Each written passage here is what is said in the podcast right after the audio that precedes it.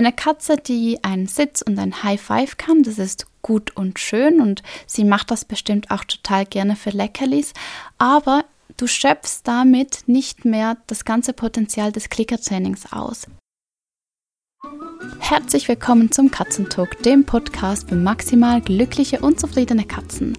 Heute gebe ich dir drei Gründe, wieso du mit deinen Katzen regelmäßig neue Tricks einüben sollst.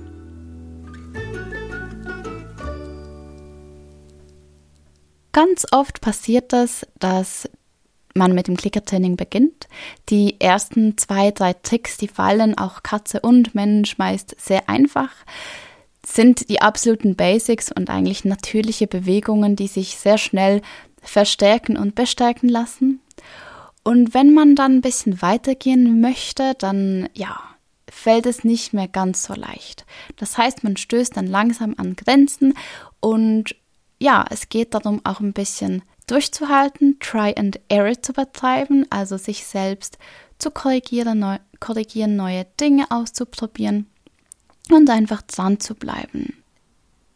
Der erste Grund, weswegen es so wichtig ist, dass du mit deinen Katzen immer wieder neue Dinge ausprobierst im Klickertraining, ist, dass es nicht langweilig wird. Nicht langweilig für dich als Katzenmensch, nicht langweilig für deine Katzen. Denn habt ihr nur ein kleines Repertoire an Tricks oder an Verhalten, die ihr übt, ist das, hm, würde ich mal sagen, ziemlich limitierend.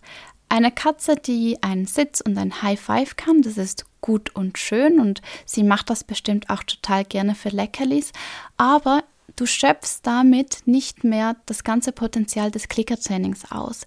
Denn im Klickertraining möchten wir ja der Katze Raum geben, sich selbst zu zeigen, ähm, sich selbst neu zu erfahren und auch eine gewisse, ja, Kontrolle und Wahlmöglichkeit zu haben. Beschränkst du das Training jetzt einfach auf zwei oder drei Tricks, fällt das ein bisschen weg. Also deine Katze wird die Tricks dennoch lieben, weil es gibt Leckerlis, aber das Klickertraining an für sich bietet einfach noch so viel mehr. Und was dazu kommt, etwas, das ihr immer macht, also wenn das einfach High Five Sitz oder was auch immer ist und ihr das jeden Tag übt, macht das irgendwie auch nicht mehr ganz so viel Spaß wie am Anfang. Die Euphorie, die fällt irgendwann, irgendwann mal weg und Dinge, die nicht mehr so Freude machen, die macht man dann auch weniger. Das heißt, Du wirst wahrscheinlich ab und zu das Klickertraining auslassen und es wird sich so langsam aus eurem Alltag ausschleichen. Übt ihr hingegen neue Tricks und habt neue Erfolgserlebnisse und du siehst, was deine Katze alles kann und deine Katze fühlt sich auch gesehen, dann macht das Training natürlich viel mehr Spaß.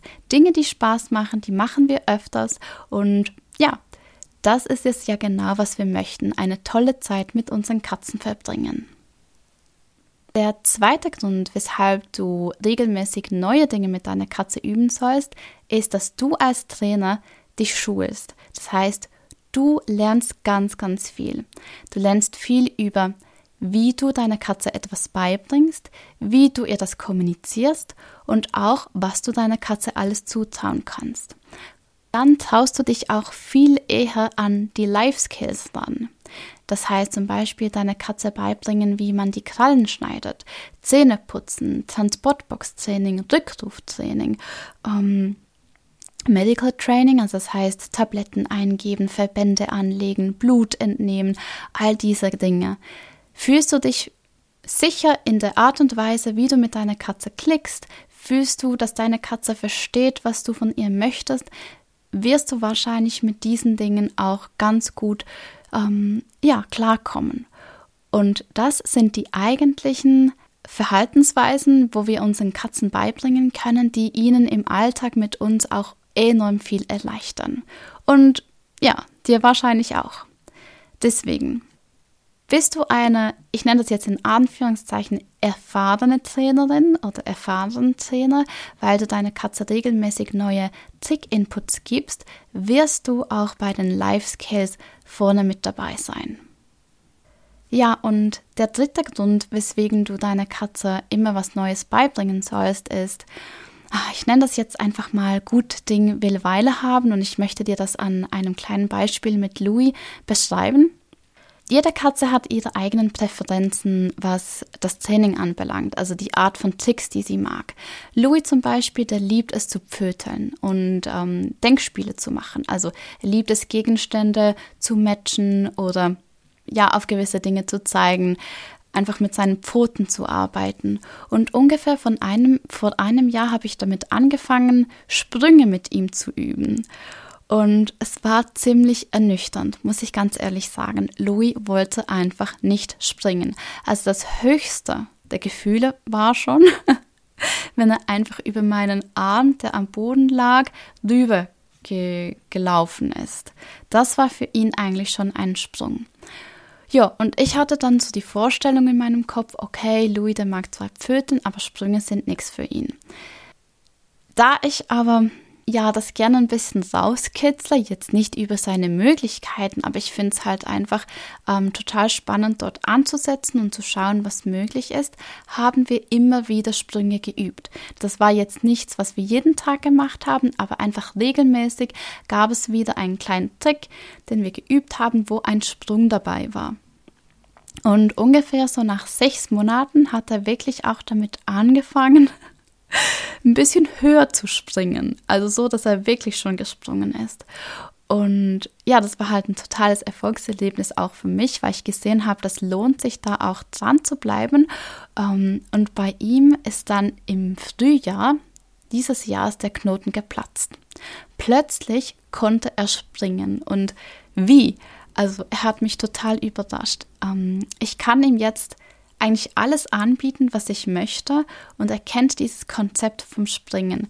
Wenn du mir auf Instagram folgst und meine Stories siehst, dort lade ich oft einfach kleine Trainingssequenzen hoch, damit ihr auch so seht, ein bisschen Inspiration kriegt, was man machen könnte. Ähm, ja, und ganz, ganz viele dieser Inspirationen sind eben Sprünge. Das sind jetzt keine Höhe, also hohen Sprünge, weil er ist nicht der athletischste, das muss er auch nicht sein, aber es sind dennoch Sprünge. Das heißt, er kann durch meine Beine springen, kann durch meine Arme springen. Und auch jetzt, ich versuche, also das ist so unser Spiel. ähm, wenn wir gerade nicht so einen Plan haben, dann gebe ich ihm einfach ein paar Möglichkeiten mit meinem Körper, ähm, über ein Bein zu springen oder über einen Arm zu springen und er nimmt das wirklich immer an.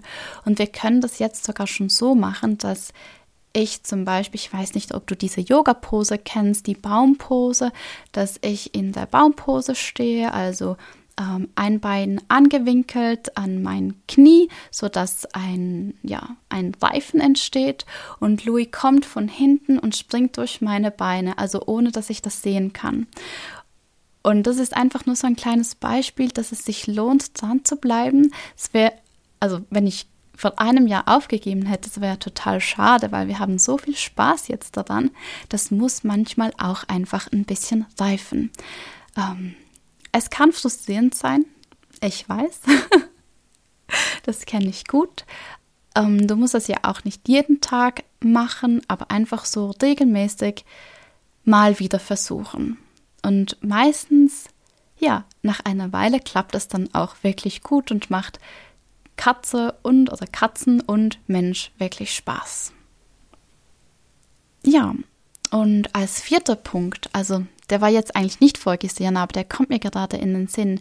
Wenn deine Katze natürlich verschiedene Sachen kennt, dann fällt es ihr immer leichter, neue Dinge zu lernen. Um jetzt beim Beispiel von Louis zu bleiben, er hat jetzt so einen Erfahrungsschatz an Sprüngen gesammelt, das ist so eine Art Generalisierung. Also ein Sprung muss nicht immer genau gleich aussehen. Er kennt dieses Konzept von, oh, das ist ein Gegenstand, da könnte man rüberspringen und bietet das dann auch von sich aus an. Ja, und das gleiche gilt natürlich auch für Medical Training oder die Life Skills. Und genau da ist es ja eine totale Erleichterung, wenn unser, unseren Katzen es so einfach fällt, neue Dinge zu lernen. Gerade wenn es dann darum geht, dass du zum Beispiel ein Verband anlegen musst, dass sie eine Halskrause tragen sollen.